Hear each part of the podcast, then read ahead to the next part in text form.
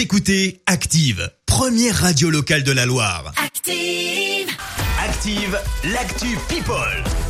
Il est temps à présent de parler people. Avec un mot de cinéma pour commencer, Guillaume Canet, aux commandes du prochain Astérix et Obélix, reporte le tournage de son film à l'année prochaine. Il est toujours prévu en Chine, mais à partir du mois de mars, la production s'est confiée au magazine Le Film Français. C'est donc officiel. Le budget du film au gros moyen avoisine les 60 millions d'euros. Au casting, on le rappelle, hein, Gilles Lelouch dans le rôle d'Astérix, Guillaume Canet à la fois réalisateur et acteur hein, dans le rôle d'Astérix, mais aussi Marion Cotillard dans celui de Cléopâtre. Ben Affleck a retrouvé l'amour. Oh. On est content pour lui. Hein, L'acteur américain divorcé de Jennifer Garner a officialisé sa relation avec Anna de Armas, une actrice de 32 ans via Instagram. Il l'avait rencontrée sur le tournage de Deepwater.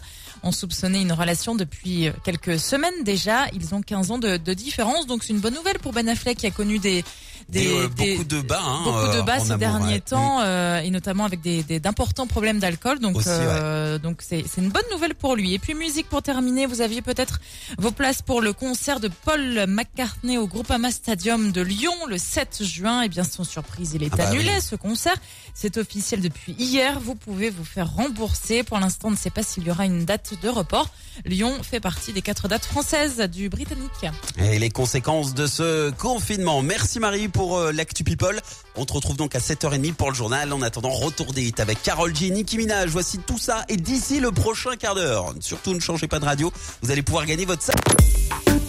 Écoutez Active en HD sur votre smartphone, dans la Loire, la Haute-Loire et partout en France, sur activeradio.com.